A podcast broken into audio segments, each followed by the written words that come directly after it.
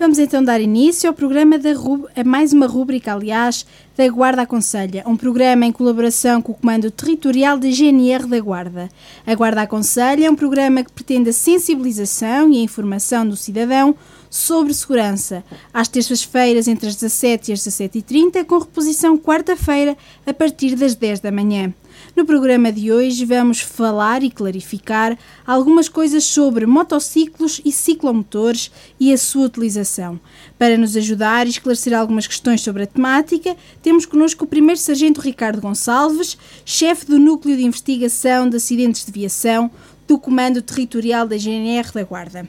Boa tarde, Sr. Primeiro Sargento, e bem-vindo ao programa. Estamos uh, numa altura em que o calor aperta, apesar de hoje o São Pedro estar um bocadinho chateado, mas deveríamos estar numa época em que o barulho das motas, como tradicionalmente se chama no dia a dia, uh, é comum de se ouvir. Uh, e começava, se calhar, por lhe perguntar o que é que é considerado um motociclo e um ciclomotor, e se calhar depois aquilo que distingue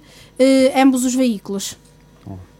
boa tarde. Quero começar por agradecer o convite interessado à Guarda Nacional Republicana, ao Comando Territorial da GNR da Guarda e, e, para, estar, para participar nestas ações de esclarecimento dos ouvintes da Rádio Altitude. Uh, a pergunta que me colocou facilmente tem resposta no Código da Estrada, no artigo 107 do Código da Estrada, em que faz a distinção entre motociclos e ciclomotores. Quando falamos em motociclos, quando estamos a falar em motociclos, estamos a falar em veículos de, de duas rodas com uma cilindrada superior a 50 cm cúbicos e que atinge uma velocidade superior a 45 km h Já em relação aos ciclomotores, podem ser, são veículos de duas ou três rodas, um, com uma velocidade máxima em patamar uh, que não superior a 45 km h e a sua cilindrada é reduzida para menos de 50 cm cúbicos. Um, e é verdade, agora com o entrar do verão, é normal que se que se notasse a presença de, de, de, de mais motociclos na, na, na estrada e nota-se efetivamente, embora a nível das concentrações motar essas estarem, estarem impedidas da sua realização por, pela situação pandémica que o país atravessa, mas uh, notamos que de ano para ano assim, uh, o aumento de quer de ciclomotores, quer de motociclos tem aumentado, mesmo na nossa região tem aumentado substancialmente. Um, e tem contribuído para, de uma forma benéfica para, para o aumento da, de uma mobilidade sustentável. Ou seja, em meio urbano é, é muito conveniente o uso, o uso de quer de ciclomotores, quer de motociclos. Porquê? Porque facilitam muito a questão do fluidos do trânsito, a questão do estacionamento, a questão de, de, de uma chegada mais rápida ao local de trabalho, uh, reduz drasticamente o consumo de combustível, tornando isso uma, uma mais-valia para, para o seu utilizador uh, e, sobretudo, uma diminuição da poluição também. Também uh, tem essa vantagem o uso, de, de, de, o uso cada, vez, cada vez mais dos motociclos e dos ciclomotores. Poderá ter o reverso da medalha, que é o aumento da sinistralidade rodoviária. Se, por um lado, devemos fomentar o uso do ciclomotor ou do motociclo, isso só é viável se a sinistralidade rodoviária não aumentar e é, é especialmente preocupante na, nestes veículos, na condução destes veículos, porque estudos feitos pela ANSR demonstram que em 95% dos acidentes que ocorrem há, resultam ferimentos para os seus condutores ou para o ocupante do, dos motociclos ou dos, ou dos ciclomotores. O que é substancialmente superior em relação aos veículos automóveis ligeiros, em que só 45% sofrem ferimentos, e desses 45%, a grande maioria são ferimentos leves, que mal não, não, não, não acarretam lesões físicas graves para, para, para os seus ocupantes, e, e exatamente o contrário nos passa nos, nos ciclomotores. Além da percentagem ser significativamente mais alta, as lesões físicas, porque são utentes vulneráveis, ou seja, entre o corpo do condutor e o asfalto da via não há nada que, que, que o separe nem, é que, nem contribua para a proteção Exato. para a proteção dos mesmos, ou seja, as, a, a, gravidade de um acidente que envolva um destes veículos um, aumenta significativamente a potencialidade de, de, de, haver ferimentos graves ou até, ou até vítimas mortais. Falava-me há pouco de que o uso de, de, ciclomotores tem aumentado nos últimos tempos, porque se calhar também estava, está relacionado com o facto das pessoas se preocuparem um bocadinho mais com, a, com as questões ambientais, falava na, no âmbito de, da sustentabilidade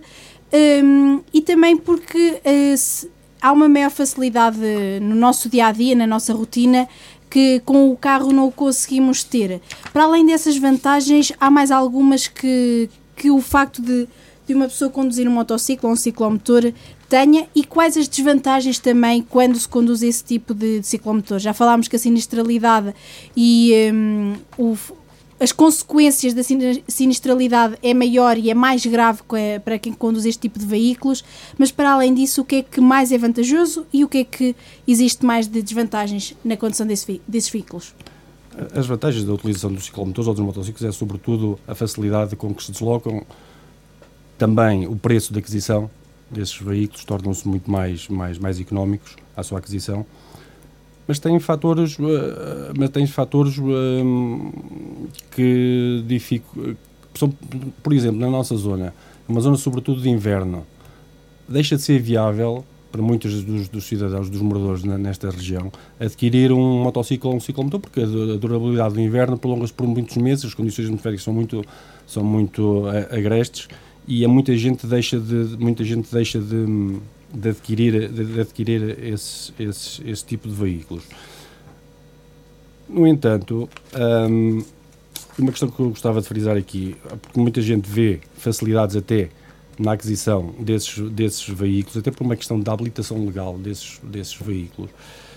Enquanto nos outros nós temos que esperar até aos 18 anos para podermos conduzir, ou podemos tirar a carta e depois poder conduzir, aqui o legislador neste tipo de veículos permite quando estamos a falar de, de, de, cartas de condução para este tipo de veículos, estamos a falar de quatro categorias. Categoria AM, A1, A2 e categoria A. Estes quatro títulos, de, estas quatro categorias habilitam o, o, o, o condutor um, à prática da condução nestes, nestes tipos de veículos. E aos 16 anos já é possível a um, a um, a um cidadão, aos 16 anos, 16 anos conduzir um, um, um ciclomotor. Desde que Desde que tenha menos de 50 cm cúbicos e que a velocidade não ultrapasse os 45 km hora. Ou seja, com 16 anos, um cidadão pode conduzir, pode se tornar minimamente independente, até para ir para, para as aulas, por exemplo, no caso dos estudantes, que é onde se nota mais, ou algum, algum que começa a trabalhar um bocadinho mais cedo, pode deslocar ao seu local de trabalho, e isso dá uma certa independência e facilita a vida dos pais. Depois temos a categoria A1, permite conduzir até aos 125 cm cúbicos, menos de 125, até aos 125 centímetros cúbicos e também com 16 anos de idade. Os veículos A2, o legislador já não, já não faz aqui, uh, já não menciona peso, já não menciona a cubicagem do veículo nem a velocidade, mas faz a relação peso-potência, ou seja, até aos 35 kW peso-potência, com 18 anos pode tirar a categoria A2. E depois a categoria A, que não tem limite nem de, nem de peso nem de potência, permite a condução de todos os outros qualquer categoria destes, destes veículos e aqui, se o indivíduo já for titular da carta de condução A2, aos 20 anos, pode, pode tirar a, a carta de condução categoria A. Se não for titular da categoria A2, só aos 24 anos é que o legislador lhe permite tirar a condução, a tirar a carta de condução para conduzir este tipo de, de, veículos. O que é que distingue o tipo de condução quando se, quando se vai, se nos dirigimos a uma escola de condução, o que é que muda no tipo de ensino? O que é que é ensinado de forma diferente quando se fala dos vários tipos de, de habilitação que nos estamos a candidatar? Aqui, o, o importante aqui é o legislador ou, permitir que aos 16 anos possa conduzir, mas permite-lhe, mas delimita logo a velocidade ou seja, o tipo de veículo que pode conduzir não pode atingir uma velocidade superior, em teoria, aos 45 km h e à potência do, ou a potência do veículo de 50 cm cúbicos. O que é que isto revela? Que há um, um acautelar de, de, de, danos que possam ser provocados resultantes do quê? Da velocidade, com um veículo com um motor de 50 cm cúbicos não tem uma capacidade de reação e de aceleração que permita grandes velocidades. Um, Uh, e em relação à potência, em relação exatamente em relação à potência em relação à velocidade. Ou seja, o legislador não permite a cautela essa situação que até uma certa idade, até menor de, até ser menor de idade, até aos 18 anos, não lhe permite, veda-lhe um pouco a situação de ter acesso a veículos que com atinjam maior potência. maior potência e, maior, e maiores velocidades. Ou seja, a única coisa que muda nesse tipo de categoria de habilitação é mesmo uh, a nível prático uh, do potência dos veículos, porque a nível técnica, falando de código da estrada e de formação mais técnica, nada muda uh, para quem vai aumentando a habilitação. Não, não. O código da estrada, eles é administrado, porque para conduzir um veículo de. Para conduzir seja ele um, um, um, um motociclo ou um ciclomotor, precisa de saber as regras básicas da, de, de, de, de, circular na via pública. Né? Ele tem que estar consciente, tem que fazer a prova do, Código da Estrada e, e, e, estar apto para, para, poder, para poder conduzir na, na, via pública. E, nomeadamente, pois, o Código da Estrada tipifica uma série de situações em que o condutor obrigatoriamente terá que cumprir, terá que cumprir, posso mencionar algumas situações, uh, que são penalizadas pelo Código da Estrada, conduzir com as mãos fora do guiador, é proibido, uh, seguir com os pés fora dos pedais ou dos apoios, fazer-se rebocar, levantar a roda da frente, que é a prática mais ou menos comum, uh, seguir a par, por exemplo, é proibido transportar crianças de menores de 7 anos de idade, é, é, é, é está-lhe vedado o transporte de, de, de, de menores de, de 7 anos de idade, é proibido também transportar carga, uh, que possa prejudicar o trânsito ou o perigo para a segurança das pessoas. Um, todas estas situações são mostradas exatamente quer para quem tira a categoria A, quer quem tira, por exemplo, logo a inicial para a categoria AM, aos 16 anos de idade. Este tipo de situações são logo na altura de, de, de, do Código da Estrada. E no que toca uh, a distinções entre motociclos e uh, um carro ligeiro, ou seja, na categoria B, uh, B se, não, se não estou em erro, por exemplo, com a AM, por exemplo, as, porque eu sei que no, no exame de código da estrada, quem vai tirar, uh, quem vai fazer esse exame tem mais perguntas normalmente até do que quem está só a tirar a carta de, de condução de, de carro. O porquê de haver o que é que há de diferente no ensinamento de uns e de outros para que isso depois aconteça? É, não lhe posso responder com clareza a essa questão, porque fará parte das escolas de condução. Uh, certo, certo será que as regras básicas terão que ser ministradas logo para a aquisição do primeiro título de condução. Depois, conforme a evolução da, da, da, das categorias, fez a comparação entre a categoria AM e a categoria ligeiros. Aplica-se o mesmo entre a categoria ligeiros e o pesado de passageiros ou pesado de mercadorias, em que a carga horária é maior. É, uh, o, o tipo de legislação foge, não, não, está restrita só ao Código da Estrada, mas a outras legislações complementares. Um, mas, em concreto, porque é que divergem, não, não consigo responder com clareza a essa situação. Uh, falemos agora um bocadinho da sinistralidade. Uh, falou, uh, já falámos que quando se trata de motociclos ou de ciclomotores, a gravidade normalmente de, dos acidentes para quem os conduz é maior do que para quem conduz um carro. Uh, e, quais é que são os maiores fatores de sinistralidade para quem conduz este, este tipo de veículos? O que é que proporciona normalmente este tipo de sinistralidade? Sobretudo, podemos elencar alguns, mas sobretudo a velocidade que estes, que estes veículos, e quando estamos a falar de, de, de, de motociclos principalmente, não, só, não dos ciclomotores, porque este tem uma velocidade mais reduzida, mas nos, nos motociclos, em que facilmente atingem velocidades altíssimas, aliado a isso, para além da velocidade altíssima, a capacidade de resposta da moto, ou seja, o sistema nervoso, como as pessoas dizem, da moto, rapidamente passa de 10 km h para 100 km h numa, numa fração de segundos. E isso é o principal fator de, dos acidentes, é a, velocidade, é a velocidade excessiva, mas há outras. A manobra irregular, invasão de via contrária, por exemplo, para a realização de ultrapassagens, o não cumprimento das regras de prioridade na aproximação a cruzamentos e entroncamentos, por exemplo, o consumo de álcool e de substâncias psicotrópicas, também vamos encontrando, a inexperiência na condução, estamos a falar, falamos que com 16 anos já se pode tirar a carta, é imprescindível que os pais mantenham, para além das entidades fiscalizadoras, mas os pais em casa mantenham uma atitude uh, de aconselhamento e de vigilância e que demonstre, que, que lhes faça ver que não é por terem carta de condução que têm experiência. Uma coisa é ter carta de condução, outra coisa é ter experiência de condução. E isso só se vai adquirindo com o tempo e com, com os quilómetros, com o passar do tempo, é que se vai adquirir e que se, e que se vai e que o, o, o condutor se, cada vez se torna mais capaz e mais consciente dos perigos. quanto mais recém, quanto mais recém-cartado é, maior é a probabilidade, os estudos da ANSR têm revelado isso, maior é a probabilidade de, de, da produção do, estar envolvido na produção do acidente. Isso, isso acontece porque, por inexperiência, eh, naturalmente, ou também porque normalmente uh, é associado, uh, um, não é a responsabilidade, mas se calhar a inconsciência de certas coisas para uma pessoa que tenha 16 anos, para uma pessoa que já esteja mais desenvolvida e com, com 20, 20 e poucos anos, acha que isso também possa, possa influenciar a maturidade de, de quem conduz esse tipo de veículos? Claro que sim, claro que sim. A experiência é fundamental. Mas uh, lá está, só se vai ganhando com o tempo com o tempo é que o, o condutor, seja deste tipo de veículo, seja de outro, vai ganhar a, vai ganhar a capacidade de prever até o, comportamento dos outros condutores na via,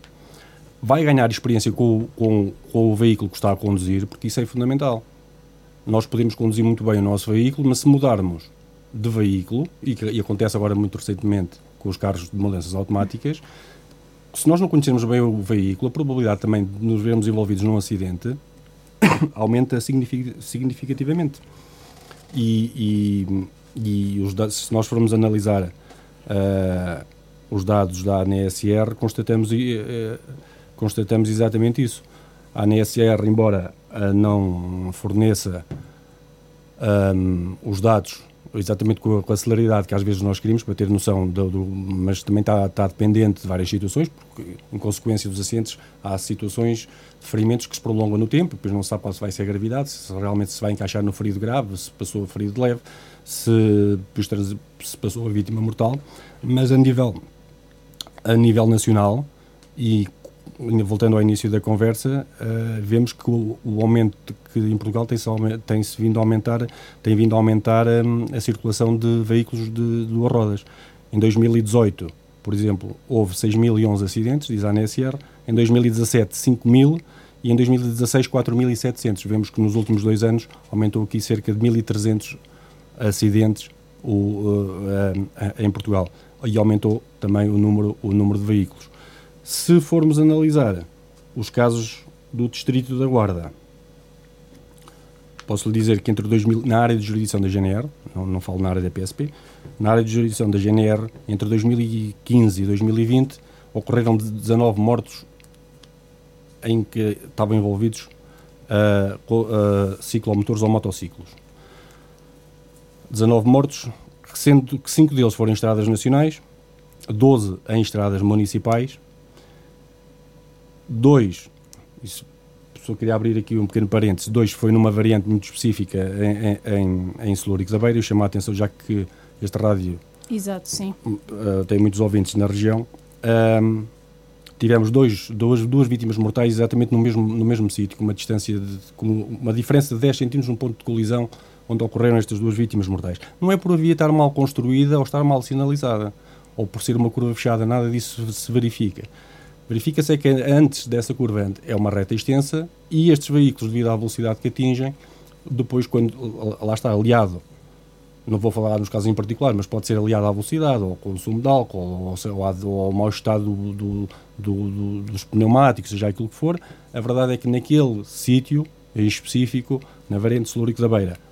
entre a rotunda da Cova da Areia e a curva Val das Ares, no período de um ano, tivemos duas vítimas mortais, uh, ambos com menos de 35 anos.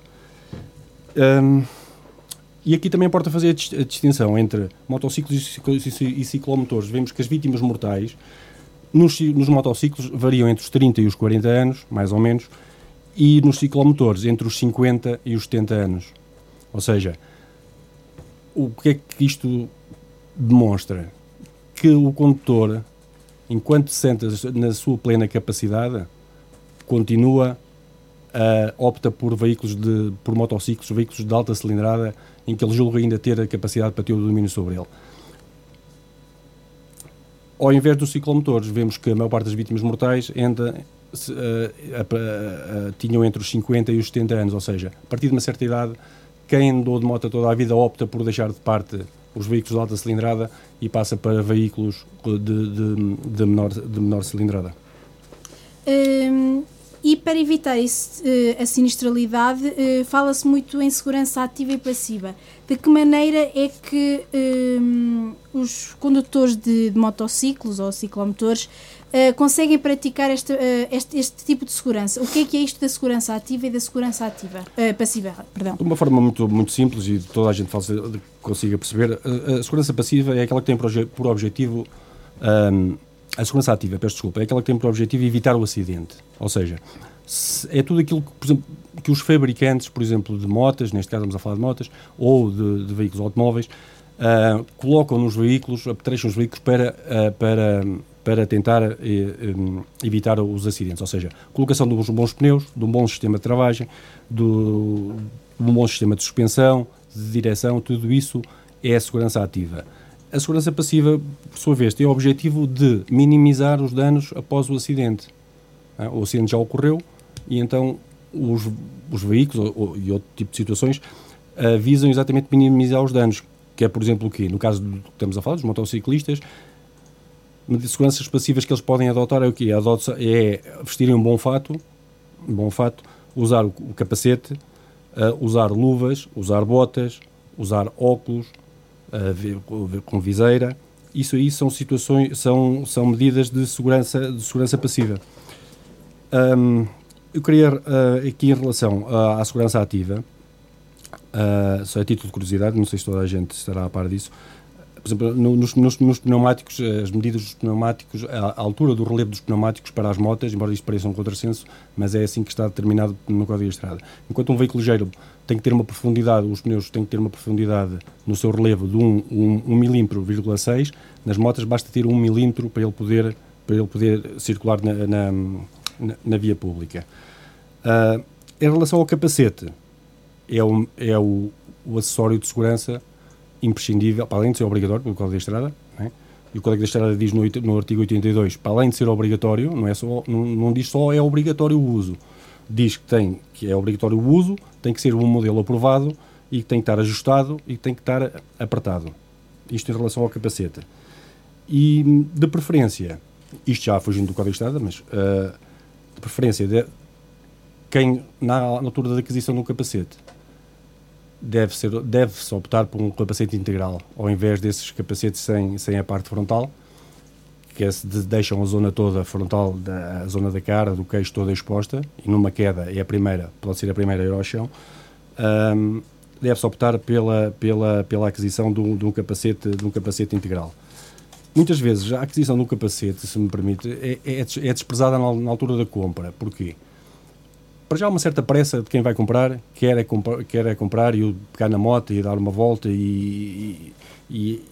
e muitas vezes só, apenas se aconselha com o vendedor. E o vendedor vai aconselhar aquilo que tem à venda.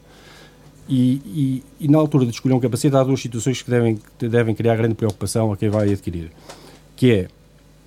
relaciona-se com a visibilidade e com a, e com a visão periférica, se lhe permite ter essa visibilidade, um, e se em caso de acidente o capacete tem capacidade para, suficiente para aguentar a força, de, a força de impacto e para garantir esta situação da força de impacto na, na, na, na Comunidade Europeia foi criada recentemente a norma 22 e já foi alterada pela 2205 em que determina que todos os capacetes têm que ter uma etiqueta cozida na, na, na correia do fecho, em que garante essa norma, esse, esse, essa etiqueta garante que o capacete foi aprovado, está conforme está conforme a certificação e que, no mínimo, garante que foi submetido a testes de laboratório que reproduzem aquilo que, é, que acontece no acidente, várias pancadas em vários sítios e que ele continua assim, ainda assim continua a resistir e continua a poder ser usado a, a ser usado pelo pelo pelo pelo seu condutor. Uh, esclareça-me uma coisa, um, aí o tipo de capacete que, que se deve utilizar, já deu aí algumas características do que é, uh, de como comprar um bom capacete e um capacete adequado, mas há diferenças no tipo de capacete que se deve adquirir conforme o tipo de categoria que se tenha, ou normalmente os capacetes, quando se fala de um capacete, dá para todo o tipo de categorias e para todo o tipo de, de, de motociclos com vários tipos de potência? Sim, o Código Estrada é omisso, só diz que deve fazer uso do sistema, do, do, do, do deve fazer uso do capacete. Uh, não, não, não, não, tipifica para, qual, para esta categoria tem que ser um tipo de capacete ou, e para outra tem que ser outro tipo de capacete. Não. A pessoa que vai adquirir é que tem que, na altura da aquisição, deve ser consciente e deve, ver, deve verificar no mínimo se o capacete tem etiqueta de certificação, deve experimentar, deve ajustar se ele se ajusta ou não à sua cabeça. Uh, deve ter atenção ao sistema de aperto, não, não deve optar por, uma, por um sistema de aperto de velcro, deve optar pelo, pelos outros, pelo sistema em D, de passar pelas presilhas, a forma, se ele se adapta bem à, à, à sua cabeça ou não, o conforto, deve evitar comprar pela internet porque pois, não dá para experimentar, pois, uh, ou fica com ele ou, ou tem que comprar, ou, ou, anda com ele que não, e não deveria andar. Deve verificar, por exemplo, os forros, se tem uma boa ventilação, se não tem, se se adaptam ergonomicamente à cabeça dele, porque se, num, se numa viagem curta é quase insignificante. Nas viagens longas, nomeadamente para as concentrações, tornam-se desconfortáveis e, e, e, e, desviam a atenção, acabam por desviar a atenção do condutor daquilo que é essencial, que é a condução. Se tem um bom sistema de ventilação e se noutras, se noutras, noutras situações a aparência devia passar para o segundo plano, no caso dos capacetes não o capacete deve ter uma boa aparência e quando digo uma boa aparência deve, ser, deve ter uma cor forte deve, que lhe permita o destaque que deve que ser visível na estrada nomeadamente, nomeadamente à noite. Pelo menos assim garante-lhe o mínimo o mínimo de, de, nível, de nível de segurança. Agora, a nível do código da estrada, não está tipificado que para, para cada categoria tenha que ter um capacete específico. Uh, falou ainda agora de, das concentrações de, de que, que, são muito comuns, principalmente agora na época de, do verão, não só do verão, mas também durante todo o ano. Uh, mas como uh, já se falou devido à, ao contexto pandémico que estamos a viver, não se realizam, mas nunca é demais relembrar o tipo de cuidados que o, os condutores de, de motociclos devem ter quando fazem uh, percorrem longas distâncias, porque normalmente essas concentrações de motar são espalhadas por todo o país, em que as pessoas têm que fazer longas distâncias. Sim, e há motociclistas que vão a concentrações no estrangeiro. E, ainda, mais, ainda mais longe é, ou seja, maior é a distância. Que conselhos é que, que estes tipos de condutores devem ter quando planeiam fazer uma viagem de longa distância? Não, não, não, não divergem dos, dos conselhos aos outros, aos, outros, aos outros condutores. Ou seja, um, devem, devem, devem, estar, devem organizar o roteiro, qual é o melhor percurso, se, se escolhem a autoestrada, se não escolhem as autoestradas têm um inconveniente de serem pagas, mas se formos verificar a nível de sinistralidade, são aquelas uh, onde ocorrem menos acidentes. Quando ocorrem, geralmente são mais graves, mas, uh, uh, mas ocorrem em, em, em, menos número nas autoestradas. Se optar pela autoestrada, tem que tem que verificar obrigatoriamente a capacidade do depósito, porque não pode parar na, na, não se pode expor e não pode parar na berma da, da, da autoestrada. Uh, deve verificar a documentação, se tem os documentos todos que necessita, a carta de condução, certificado de seguro, certificado, no caso das motos não precisa do certificado de inspeção. Uh, deixo aqui por curiosidade, em princípio, poderá entrar em vigor este ano ou no início do próximo ano inspeção, as inspeções para os motociclos, um, que rondará sensivelmente os 12,95€ a, a, a, inspeção desse tipo de veículos. Um, deve verificar o estado dos pneus, da bateria, do óleo do motor, uh, deve fazer uma manutenção preventiva do, do, do, do veículo. Caso transporte bagagem, essa deve estar bem acondicionada, bem distribuído o peso pela estrutura do, da moto ou pela estrutura do, do veículo ligeiro. Se, uh, deve optar nos, nos, veículos ligeiros é obrigatório, mas não, nos motociclos não. O triângulo de sinalização, o, o colete refletor, uma caixa de primeiros socorros, se assim puder, puder fazer. Deve evitar, deve evitar o uso do telemóvel, deve evitar o uso do consumo de álcool, deve evitar o uso de, ou a toma de medicamentos que provoquem sonolência ou de substâncias psicotrópicas. Um, caso transporte de crianças, no caso dos motociclos só a partir dos 7 anos, no caso dos veículos ligeiros, se os transportar de forma que garanta que tem os sistemas de retenção e que estes estão perfeitamente, uh, perfeitamente funcionais. Respeitar os limites de velocidade, isto é sobretudo o essencial que qualquer, quer os motociclistas, quer os condutores de veículos ligeiros uh, têm obrigatoriamente que se precaver antes do início de uma viagem de, de longa duração. Um, para terminarmos e muito rapidamente, um, quando, quando há deslocação para este tipo de concentrações, normalmente vão em grupos de, de vários motares. Há algum conselho e que tem que ser mesmo essencial para quem circula em grupo nesse tipo de veículos para evitar a sinistralidade que a, alguma maneira correta de circular, seja em autoestradas, em estradas nacionais, quando se dirigem num grande grupo, há alguma consideração a ter? Claro que existe, e isso começa logo pela, pela sua frase, deve, deve ser evitado o grande número o grande número de concentração de motas, ou seja, mesmo que seja um grupo grande, deve ser repartido, deve ser repartido e não, não, deve, não deve juntar 30, 40, 50 motas, porque isso não, não, não, não contribui para a segurança rodoviária. Mas querem no, em, em, grupos grandes, querem em grupos mais pequenos, uh, se o fizerem, circulem uh, em fila, em fila indiana, não de forma paralela, garantam a distância de segurança entre eles, caso exista uma queda que o condutor que segue atrás consegue fazer uma manobra evasiva e evitar a colisão com o da frente e é sobretudo, sobretudo por aí. Mas já que falou nisso, eu queria só chamar a atenção que está a decorrer neste momento desde o dia 1 de julho até ao dia 6 de setembro a Operação Hermes da Guarda Nacional Republicana e que visa essencialmente estas viagens de longa duração. É? Estamos na altura em que nós recebemos muitos imigrantes, que os nossos residentes no Distrito da Guarda movimentam-se muito para, para as zonas de praia e os das zonas do litoral vêm visitar os seus familiares, ou seja, há um grande movimento e, como é panagem da, da Guarda e todos os anos, está a decorrer a Operação Hermes, que visa essencialmente o combate à sinistralidade. Um, e para eu não me esquecer de nada, eu apontei aqui